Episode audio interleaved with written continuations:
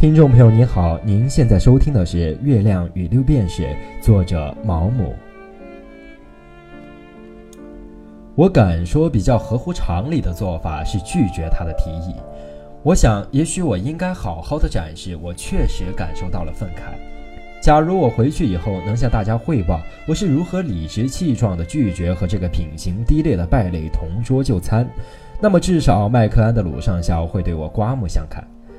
但由于总是担心自己哪天也会胡作非为，我向来是不敢以正人君子自居的。具体到这件事来说，我知道再怎么慷慨陈词，斯特里克兰肯定都会无动于衷，所以我就更不好意思把冠冕堂皇的话说出口了。只有诗人或圣徒才会坚定不移地相信，在沥青路上浇水能种出百合花。我掏钱付了酒账，跟他沿路找了家便宜的餐馆。在人声鼎沸中，高高兴兴地吃了晚饭，我的胃口都很好。我是因为年纪尚轻，他则是因为毫无良心。然后我们到酒吧去喝咖啡和利口酒。关于促使我前来巴黎这件事，要说的我均已说完。虽然我觉得这样半途而废有点对不起斯特里克兰太太，但面对她的满不在乎，我实在无可奈何。只有女人才有本事以永远不衰竭的热情把相同的话说上三遍。我聊以自慰地想，或许了解斯特里克兰的精神状态对我来说也不无用处，而且这也是让我更感兴趣的事情。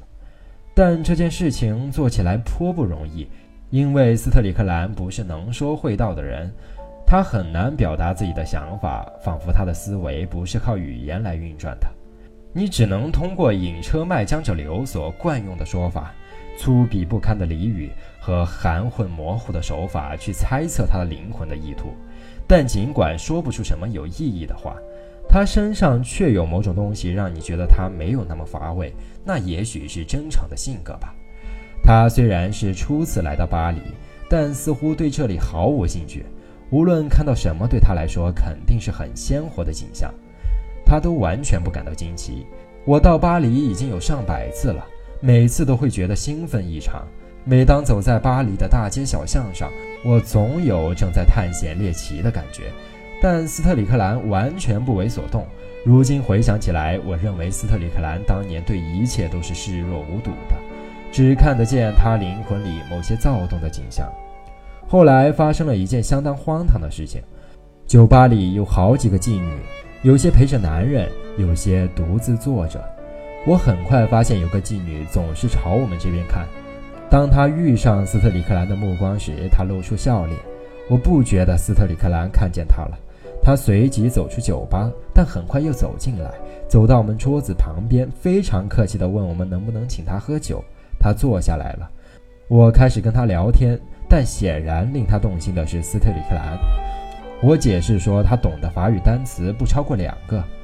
他试着和斯特里克兰交谈，一边打手势，一边模仿外国人说着口音不正的法语，大概是认为这样他更容易听懂吧。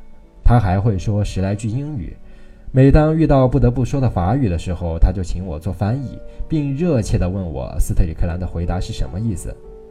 斯特里克兰脾气很好，也挺幽默诙谐，但显然对他没什么兴趣。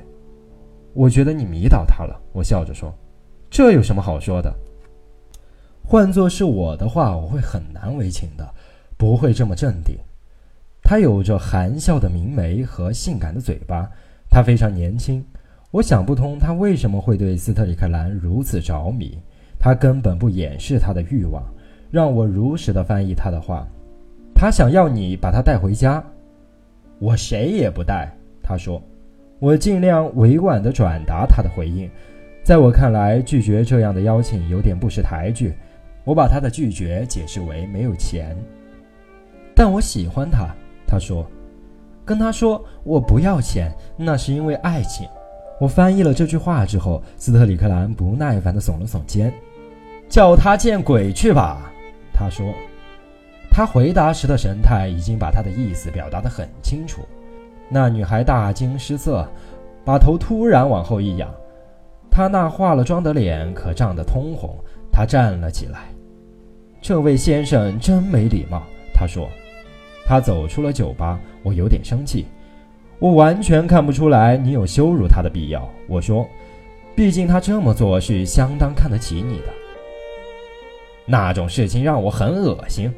他粗声粗气地说。我好奇地看着他，他脸上的表情真是很厌恶。然而，这却是一张粗野的而充满了色欲的脸。我想，那女人大概就是被他这种野蛮气质所吸引了。要搞女人，我在伦敦搞就可以了。我来这儿不是为了这个。